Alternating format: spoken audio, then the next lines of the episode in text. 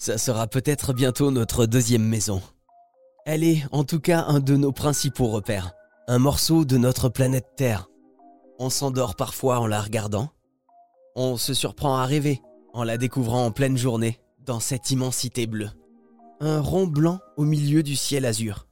La Lune, le satellite de la Terre, sera peut-être bientôt habité par une mission de la NASA. Renvoyer des hommes sur la Lune d'ici 2025 dans le but d'établir une base et un laboratoire qui serait la première étape d'une longue route vers l'infini et la découverte de la planète Mars. Voyons ce qu'en pense Olivier Sanguy, le spécialiste des questions spatiales à la Cité de l'Espace de Toulouse. Alors Olivier, la mission Artemis, elle va se dérouler euh, en trois parties. D'abord un survol, puis une mission habitée qui va euh, faire le tour de la Lune, puis des astronautes qui vont se poser sur la Lune et y rester euh, quelques jours. Mais est-ce qu'ils vont y rester de façon prolongée ensuite sur la Lune? Non, il retourne sur Terre. Là, euh, en revanche, il y a euh, une ambition affichée dès cette première mission. D'abord se poser à un endroit où on n'est jamais allé sur la Lune, c'est-à-dire le pôle Sud.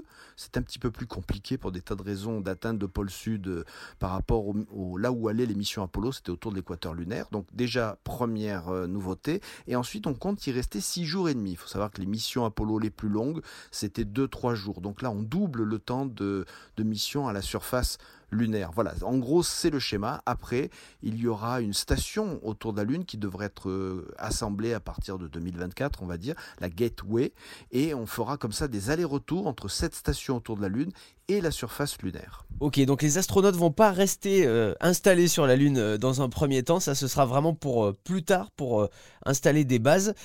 mais la question qu'on se pose, c'est pourquoi revenir sur la Lune 50 ans après? Alors il y a plusieurs raisons, c'est-à-dire que on va dire les grands programmes spatiaux se font rarement pour une seule raison.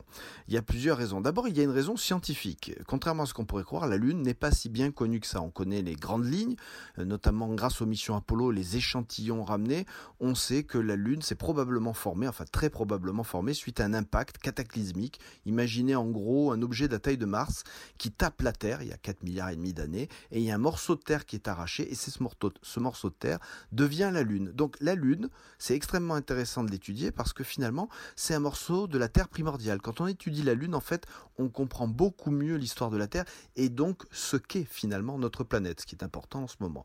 Deuxième raison, c'est une raison, on va dire, à très long terme, c'est-à-dire qu'on a identifié la Lune en habiter comme l'étape indispensable avant d'aller sur Mars. En gros, sur la Lune, on va tester les nouvelles technologies qui permettront de faire des vols habités vers Mars plus tard. Parce que faire un vol habité vers Mars tout de suite, aujourd'hui, eh bien vous avez pas mal d'ingénieurs qui vont vous dire non, non, c'est trop compliqué tout de suite. Donc on teste les technologies de l'exploration future sur la Lune. Et puis, troisième élément qu'on oublie parfois un petit peu, c'est un élément plus euh, social, de société. C'est-à-dire, il ne faut pas oublier que nos sociétés reposent sur la technologie, sur euh, la science et il faut quand même avoir quelque part euh, un élan. Et cet élan, c'est la Lune. On le voit par exemple, nous, la Cité de l'Espace, quand les jeunes visitent notre expo Lune, eh ben, on voit qu'ils sont extrêmement intéressés parce que quelque part, ils se disent, bon, ça a été fait avec Apollo, mais là, on va le faire d'une nouvelle façon presque. En gros, ça va être notre Apollo à nous.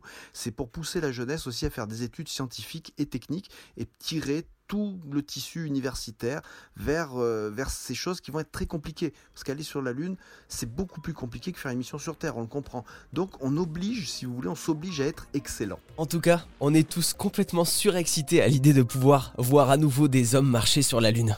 Il faudra être un petit peu patient, mais ça va venir.